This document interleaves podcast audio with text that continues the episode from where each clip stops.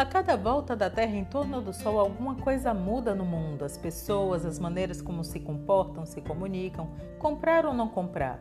Neste cenário, uma coisa é certa: as coisas estão sempre mudando e as marcas estão atentas e em movimento para manter sua conexão com as pessoas. O marketing e a comunicação fazem esse encontro acontecer. Eu sou Cíntia Moreno e vamos juntos pensando alto sobre comunicação e marketing, sempre trazendo conceitos, exemplos e atualidades.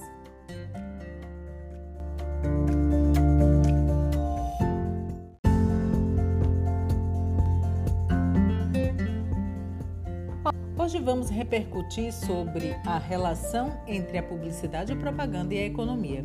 Essa relação vem de longe quando as cidades passaram a reunir grande quantidade de pessoas, o comércio se fortaleceu e novos hábitos de consumo foram se consolidando. Aí, a comunicação com intenção de vendas passou a ser mais frequente.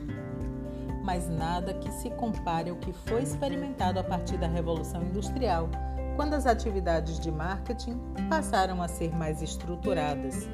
E dessas atividades de marketing é que decorre a publicidade e propaganda. Bom, se a produção ficou acelerada e em quantidades maiores, a publicidade passa a ter um mercado de fato, porque ela vai ter que dar uh, inputs, gerar conteúdos que chamem a atenção das pessoas para produtos e serviços, e isso vai significar a inauguração das primeiras agências publicitárias para dar conta dessa aceleração que a sociedade recebe tanto no trabalho quanto na maneira de consumir. E onde foi que esse movimento se deu primeiramente?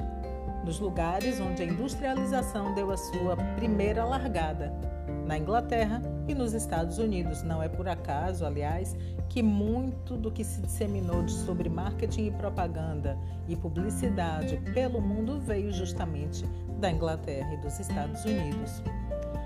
Segundo J.B. Pinho, o surgimento de classes mercantis e comerciais, a descoberta de novos mundos e mais tarde a Revolução Industrial fez com que a Igreja Católica perdesse seu monopólio na propagação de ideias.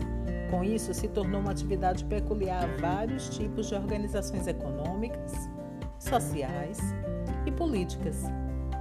Logo, a publicidade e propaganda têm uma relação estreita e dependente da economia esteja a economia sobre uma doutrina econômica ou sobre outra doutrina econômica. O fato é que o mercado e as instituições privadas, as empresas, elas vão querer proporcionar um lucro crescente e maior. E para isso, tem que envolver a sociedade através da persuasão que a publicidade e propaganda traz.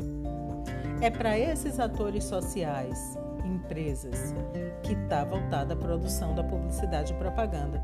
E aí vai ser justificado a campanha, os conteúdos, o desenvolvimento de marca, design, as relações interativas, enfim. Os beneficiários diretos da atividade da publicidade e propaganda são empresas, marcas, produtos e serviços. E a sociedade que recebe essa essa informação, esse input, esse envolvimento, que passa então a considerar como a minha vida pode melhorar a partir do consumo de determinada coisa. É essa dança que fica proposta. As marcas com seus produtos e serviços, mostrando para as pessoas que a vida delas pode melhorar. E pode melhorar como? A partir do uso de determinados produtos e serviços que estão à disposição. O consumo é o ato de consumir. É entendido também ali como um uso que se faz de bens e serviços produzidos. E tem um segundo significado de consumo, que seria a ideia de que o consumo é uma função da vida econômica e que consiste na utilização direta dos produtos que vão implicar na geração e produção de riquezas. Então a gente vai ver a publicidade e propaganda nesse íntere, cada uma com uma função distinta, que a gente vai conversar no nosso encontro logo mais.